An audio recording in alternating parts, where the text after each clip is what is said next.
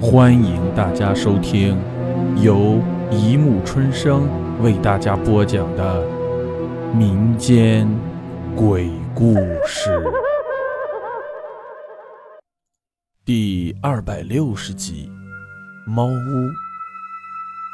杨宁在窗边坐了有些时候了，望着窗外阴沉的天气，忍不住叹起气来。杨宁的丈夫李大奇是货运公司的老板。作为全职太太，她早已经习惯这种衣食无忧的生活。虽然她觉得之前住的公寓没有什么不好，但在丈夫的软磨硬泡下，她还是在一周前搬到了这座看上去气派，但周围却显得偏僻的别墅来。这座别墅一共两层，卧室在二层，书房在一层。自从搬到这里，李大奇几乎每晚都要在书房待到下半夜，第二天又早早赶到公司，使得习惯早睡晚起的杨宁几乎都看不到他。在杨宁搬进来的当天，就有两只白色的猫蹲在书房的窗边。据房屋中介的人说，这两只猫是上一任主人留下的，一直来去自由。不喜欢寂寞的杨宁在看到它们第一眼。就决定要收养他们。李大奇不喜欢猫，为了这件事还发生了一点不愉快。在两天的冷战后，他还是妥协了。杨宁看过这座房子的合同，他一直不明白这么气派的房子为什么只收他们市价的一半，更不喜欢中介那种支支吾吾的态度。不过现在的网络很发达，只要你愿意挖掘，这些就都不是问题。房子上一任的主人是一个房地产公司的老板，当初为了新婚的妻子才买下这里。不过好景不长，在搬到这里一年多的一天里，新婚妻子突然失踪，在寻找许久都没有任何下落的情况下，老板本人远走他乡，房子一直空置多年。传言因为老板的公司破产，为了还债，不得不便宜变卖。这两天。李大奇一直抱怨说晚上睡不好，说一直听到两只猫在地板上来来回回的走，一直到半夜总能听到声嘶力竭的叫声。可杨宁知道，猫走起路来根本没有声音，她本人睡得也还好，就当做丈夫最近压力大没有做声。今天一早，丈夫又在抱怨两只猫在楼上溜达，害得她在书房里无法专心工作。因为杨宁一直和猫待在床上，就为此顶撞了几句。谁知道丈夫摔门而去，到现在也没有回来。外面的天色越来越暗，此时杨宁有点慌了，因为拨打的电话一直显示不在服务区。杨宁决定到门外去等，可刚准备起身，杨宁突然觉得自己的脚踝被人拉了一下，重心不稳，朝桌边摔去。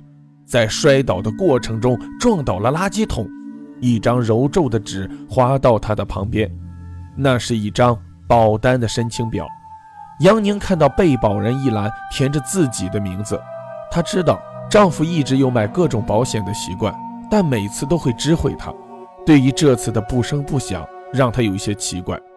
门响了，丈夫回来了，虽然没有打招呼，但还是让杨宁觉得安心不少。午夜十二点，李大奇翻来覆去的睡不着。一到这个时候，他总能听到两只猫凄厉的叫声。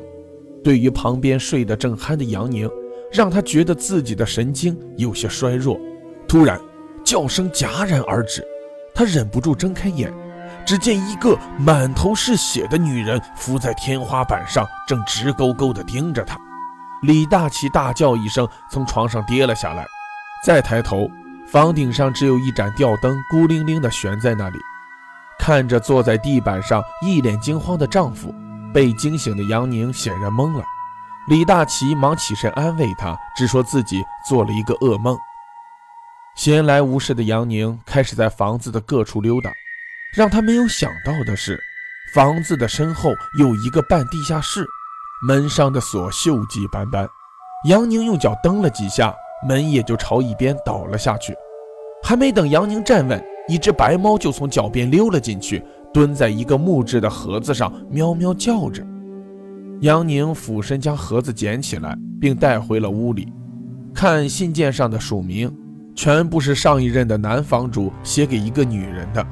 读完之后，杨宁才发现，在上一任房主结婚的一年多时间里，他一直和另一个女人保持着复杂的关系。在最后一封信的内容中，可以看出他显然要和自己的妻子摊牌。男人的外遇，女人的失踪，想到这些。让杨宁开始一阵阵发冷。午夜十二点，李大奇又开始莫名其妙的心慌。他看到被子鼓了起来，他知道那两只猫中的一只又爬上了他的床。他气愤地掀开了被子，却看到满床的头发，一张女人脸缓缓转过来，一边笑一边从嘴里不断的流出鲜血。李大奇彻底被吓着了。他从床上一个猛子蹲下来，摸索着拉开了台灯的开关，可床上除了揉皱的床单以外，一切如故。这次杨宁不相信丈夫是在做梦了，虽然她一再追问，可惊恐过后的丈夫就是沉默不语。这天晚上，李大奇一反常态的早早上了床，睡前格外体贴的递给杨宁一杯牛奶，并要她当着他的面喝完。喝完奶的杨宁觉得有些头晕，刚要睡下了，就听见两只猫凄惨的叫声，让杨宁本能的睁开眼睛。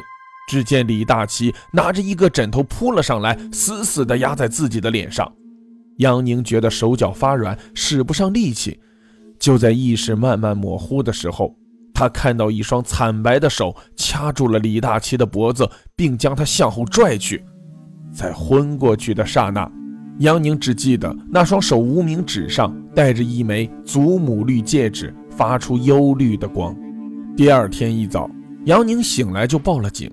经过搜查，警察在地下室发现了李大奇的尸体，死因是胫骨骨折，据勘测是失足跌落楼梯导致的意外。没有人会相信杨宁的话。即使是在杨宁得知李大奇为他买了一份天价保险，而受益人就是李大奇自己，事情告一段落，杨宁决定卖掉这座房子去别的城市。就在他准备离开的当天，两只猫跑到了书房的书柜旁，拼命地挠那里的墙。杨宁走到旁边，才发现那里的墙皮已经开始剥落，他找人砸开了那里的墙板。一具干瘪的女尸靠在墙里面，面目模糊不清。唯一清晰的是，尸体无名指上那闪着幽绿光的祖母绿戒指。好了，故事播讲完了，欢迎大家评论、转发、关注，谢谢收听。